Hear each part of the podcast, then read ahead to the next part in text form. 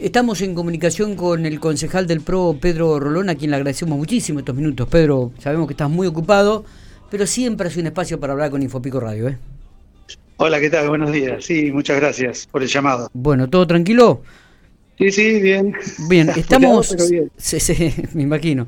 ¿Se están analizando el presupuesto municipal? ¿Se, puede saber alguna apreciación, alguna definición al respecto? ¿Qué, qué lectura haces del mismo? Bien, ha comenzado esta semana la ronda de funcionarios eh, presentando el presupuesto. Eh, va a culminar mañana viernes. Así que en algún sentido estamos viendo lo que se está pretendiendo proyectar y es la oportunidad para preguntar también acerca de lo que fue el presupuesto de 2021.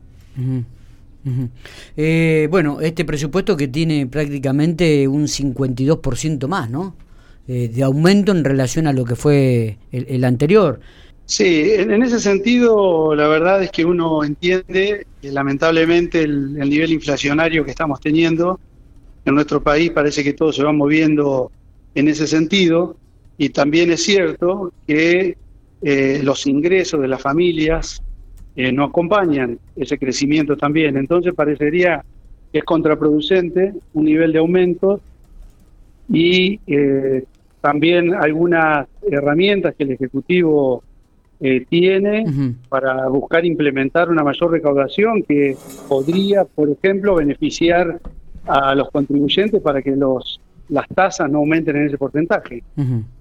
Eh, Pedro, te, saco un poquitito de lo que es el, presupuesto municipal y, te, ingresamos en un tema que ha sido relevante a nivel nacional, ¿no? como fue la muerte del pequeño. ¿Qué lecturas es desde una perspectiva teniendo en cuenta que sos pastor de una iglesia y además dentro y que estás dentro cumpliendo también una función pública. ¿Qué, lectura y qué análisis haces al respecto de esta situación? Bien, eh, lo primero es el dolor. El dolor de una familia que ha perdido a un niño, con todo lo que eso implica. Eh, personalmente no, no he pasado por esa experiencia, así que es difícil conocer en profundidad el dolor que se siente, pero sí evidentemente toda la sociedad ha sido movilizada una vez más por este, por este caso.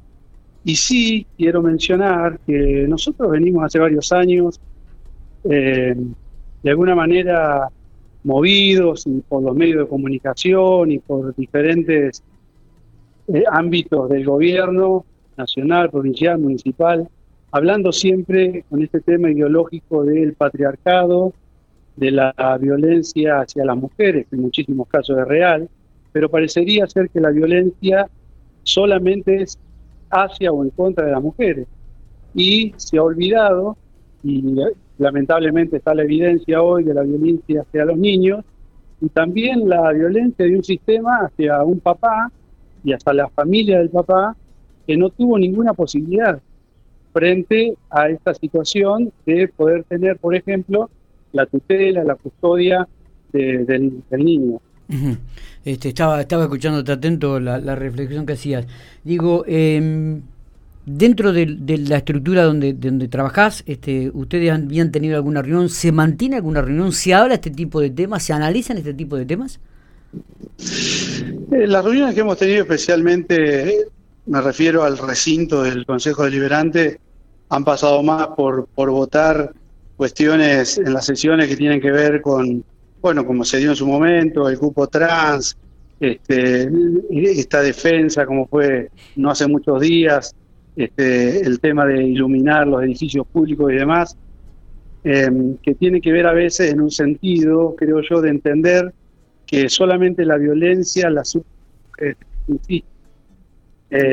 estamos en contra todo tipo de violencia. Creo que la sociedad en general piensa de esta manera. Eh, pero no hay solamente violencia la mujer. Hay violencia, en este caso, contra un niño hubo y contra un hombre, que en silencio tuvo que ver cómo los diferentes organismos del Estado eh, fueron en contra de los intereses de un padre, que en silencio tenía que ver lo que estaba pasando y como ha salido en los diarios, creo en un diario provincial hoy también, al tío eh, Maximiliano declarando de que tenían temor de, de, hacer denuncias porque los amenazaban continuamente con seguir denunciándolos. Eh, eh, Pedro, ¿cómo, cómo analizás el, trabajo del año en el Consejo Deliberante? ¿Se ha permitido expresarse? ¿Se ha eh, escuchado algunos proyectos que han presentado? ¿Cómo, lo analizas? Sí, el, ámbito del diálogo está. Eh, eso no hay duda. el trabajo en las comisiones a veces suele ocurrir con algún proyecto que queda un poco ahí dando vueltas y luego el Ejecutivo este, lo presenta y bueno, en ese sentido nosotros como oposición, mientras sea un beneficio para la sociedad piquense, estaremos siempre de acuerdo. Pero bueno, a ver, en algún sentido el diálogo está, eso hay que remarcarlo, pero también es cierto este, lo otro que mencionaba. ¿Te quedó pendiente algún proyecto que te hubiese gustado presentar este año y no, no se pudo hacer? No, no, hemos trabajado en ese sentido, hemos presentado proyectos eh, buscando eh, responder a las demandas, a las consultas de los vecinos, a los pedidos de los vecinos, eh, que en algunos casos personalmente me ha tocado escuchar a vecinos en el barrio Roca, por ejemplo, que, que este, pidiendo, no sé, que algunas calles muy angostas, algunas cortaditas, como solemos decir, este, una calle bis, eh, dejen de ser doble mano para transitar en un solo sentido por los riesgos que esto trae. También, por otro lado, en algunos sectores, eh, las obras de asfalto le han traído otro tipo de inconvenientes, en algunas dársenas, algunas obras que por un lado solucionan el tema y por otro lado le afectan a, otros a otros vecinos también. Así que sobre eso estamos escuchando a los vecinos y tratando de impulsar proyectos que beneficien al conjunto de la ciudad. ¿La victoria legislativa de Juntos por el Cambio este, los proyecta al 2023? Sí, seguramente quienes están en unas instancias superiores este, harán las lecturas.